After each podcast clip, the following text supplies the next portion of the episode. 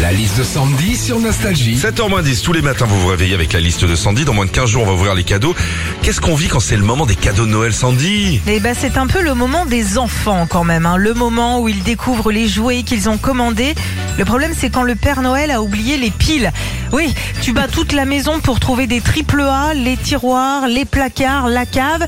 Tu trouves enfin six Duracell, tu les mets dans le jouet et là, le gosse, eh ben, il joue trois minutes. hein.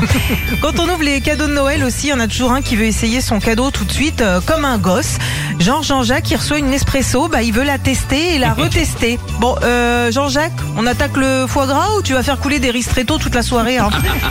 Enfin, au moment des cadeaux, t'as toujours un gars qui t'a pris un truc qui a rien à voir avec ce que t'as commandé. Du coup, il s'en justifie. Alors en fait, je t'ai pris un moulin à poivre parce qu'en fait, c'est l'objet qu'on n'a jamais chez soi.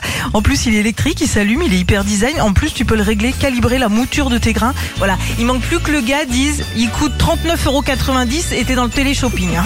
Retrouvez Philippe et Sandy, 6h-9h sur Nostalgie.